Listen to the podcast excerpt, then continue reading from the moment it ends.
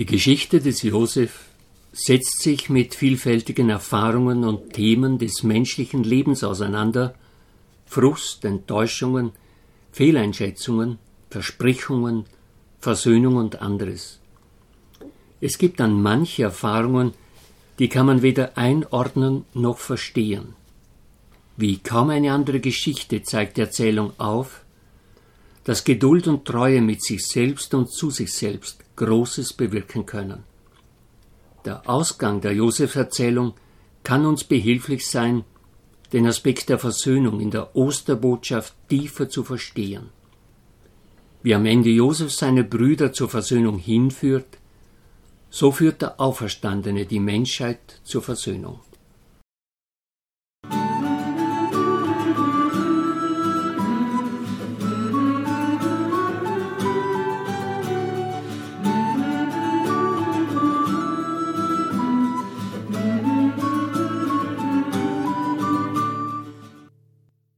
Herzlich sind Sie als Hörerinnen und Hörer des Podcasts gegrüßt. Ich wünsche Ihnen, dass Ihr Glaube Inspirationen erfährt. Judas Auszeit Es war Judah, der den Rat gab, Josef an Handelsleute zu verkaufen. Die Brüder stimmten zu.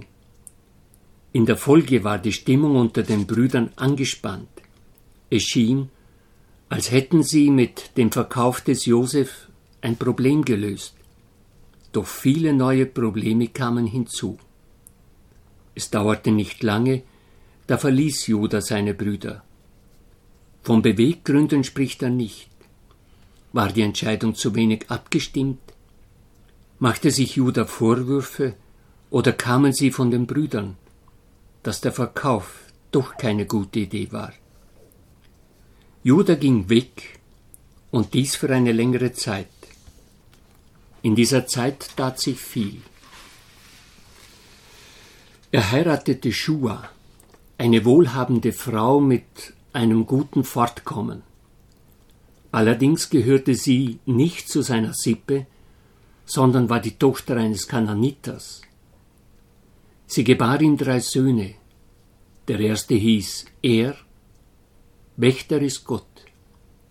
Der zweite hieß Onan, der kräftige, starke. Der dritte hieß Schela, man sagte ihm nach, er sei sorglos, ruhig, nachlässig.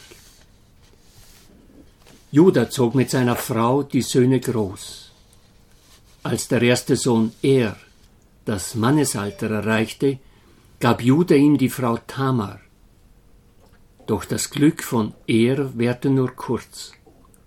Er verstarb bald nach der Hochzeit, noch jung und ohne Kinder. Wie es üblich war, heiratete der nächstjüngere Bruder die Witwe. Damit galt der Erstgeborene als Sohn des Verstorbenen. So vermählte Judah die Witwe Tamar mit dem zweiten Sohn Onan. Doch Onan hatte große Mühe mit dieser Tradition. Er ließ den Samen, wenn er mit Tamar schlief, immer auf die Erde fallen. Er wusste ja, dass das Kind nicht als sein Sohn zählen würde. Das missfiel Gott, und so starb auch Onan. Schela war noch jung und Judah wollte nicht auch noch den dritten, den letzten Sohn verlieren. So schlug er Tamar vor, sie solle warten, bis Schela erwachsen sei, und sie möge in der Zwischenzeit zu ihrem Vater zurückkehren. Tamar ließ sich darauf ein. Es vergingen viele Jahre, so verstarb auch die Frau des Judah. Nun war Judah Witwer. Er war viel allein, allein mit seinen Gedanken, Gefühlen und Sorgen. Als die Zeit der Trauer um seine Frau vorbei war, beschloss Judah mit seinem Freund Hira aus Adulam, einem Volk, das die Gerechtigkeit hochhält, zur Schafschur nach Timna zu gehen. Es war ein großes Fest. Aus allen Gegenden kamen die Hirten mit ihren Sippen zusammen. Es gab dort die besten Zuchtschafe und Ziegen. Es wurde gehandelt, diskutiert, Es wurde gefeiert, gegessen, getrunken und getanzt. Auch viele Frauen waren dort.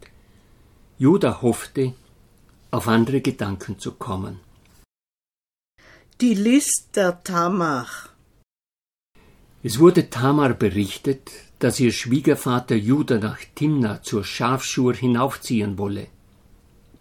Tamar sah dies als ihre Chance. Sie legte ihr Witwengewand ab, bedeckte sich mit einem Schleier und verhüllte ihr Gesicht. Sie setzte sich an den Ortseingang von Enaim. Dieser lag an der Straße nach Timna.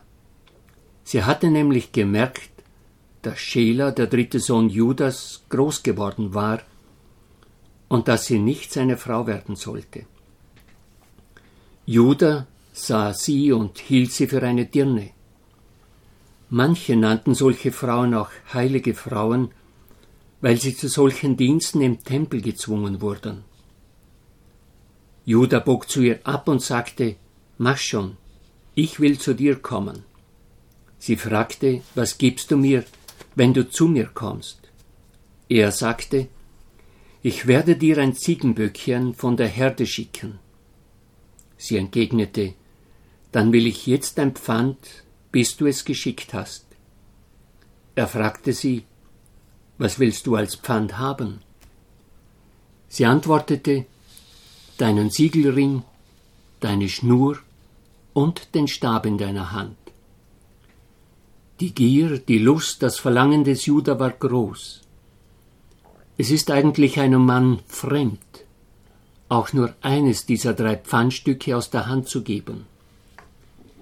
Verliert er die Pfandstücke, dann trifft ihn das Los eines Sklaven, der verkauft werden kann. Ohne groß zu überlegen, gab er der Frau das gewünschte Pfand. Er ging zu ihr und sie wurde schwanger. Danach stand sie auf, ging weg, legte ihren Schleier ab und zog wieder ihre Witwengewänder an. Judah schickte das Ziegenböckchen durch seinen Freund zur Dirne, um das Pfand aus der Hand der Frau zurückzuerhalten. Der Freund fand sie aber nicht. Dieser fragte im Dorf bei den Leuten nach. Alle, die er fragte, gaben ihm zur Antwort, dass sie im Dorf keine Dirne kennen. Der Freund kehrte zu Judah zurück und erzählte ihm alles. Judah meinte, dann soll die Frau die Dinge behalten, ich hoffe, ich werde nicht ausgelacht. Nach etwa drei Monaten meldete man Judah, dass die Schwiegertochter Tamar Unzucht getrieben habe und schwanger sei. Für Judah war die Sache klar und so befahl er, führt sie hinaus, sie soll verbrannt werden. Als man sie hinausführte, ließ sie ihrem Schwiegervater sagen, von dem Mann, dem diese Dinge gehören, bin ich schwanger. Und weiter ließ sie sagen, sieh genau hin. Wem gehören der Siegelring, die Schnur und dieser Stab?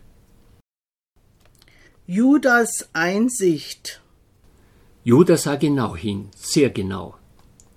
Er musste gestehen, dass sie, Tamar, ihm gegenüber im Recht war weil er sie dem Sohn Schäler nicht zur Frau gegeben hatte. Er wusste, sie hätte es in der Hand gehabt, ihn als Sklaven zu verkaufen. Als dann die Zeit der Geburt kam, da waren es Zwillinge. Als der erste die Hand herausstreckte, band die Hebamme sofort einen roten Faden an die Hand und sagte, dieser ist zuerst herausgekommen. Doch er zog die Hand zurück und es kam sein Bruder heraus. Die Hebamme sagte, Warum hast du dir den Durchbruch erzwungen? So gab man ihm, dem Erstgeborenen, den Namen Peretz, Durchbruch. Erst dann kam der Bruder zum Vorschein, an dessen Hand der rote Faden war. Man gab ihm den Namen Serach, Rotglanz. Wurzeln des Unrechts. Judah war allein unterwegs. Er hat in dieser Zeit viel erfahren und gelernt. Er hat den Tod zweier Söhne erlebt und die damit verbundene Trauer. Er wollte seinen letzten Sohn nicht auch noch verlieren. Es brachte ihn ins Unrecht gegenüber seiner Schwiegertochter Tamar. Aus Angst verwehrt er Tamar seinen Sohn Schela als Mann. Tamar von Juda ins Abseits gestellt, die keine Möglichkeit hat, ihr Recht einzufordern, wendet eine List an, die seine Schwächen aufdeckt. Sie tut etwas, was vielen Frauen als einzige Möglichkeit bleibt, um zu überleben. Sie prostituiert sich. Jene Frauen, die im Tempel ihre Dienste unter dem Vorwand des Gottesdienstes anboten oder anbieten mussten, wurden als heilige Frauen bezeichnet. Sind nicht auch jene Frauen als heilig zu bezeichnen, die ihre Dienste anbieten, um ihre Familien oder Kinder durchzubringen?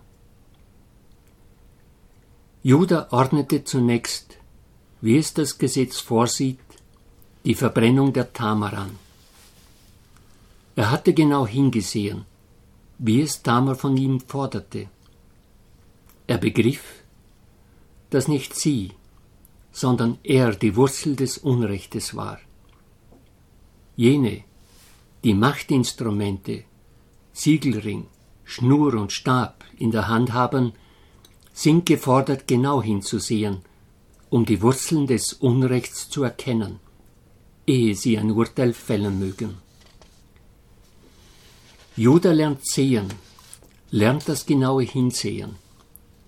Er lernt es in der Begegnung mit Tamar, einer Kananiterin. Was er hier sehen lernt, hat Bedeutung für sein späteres Verhalten.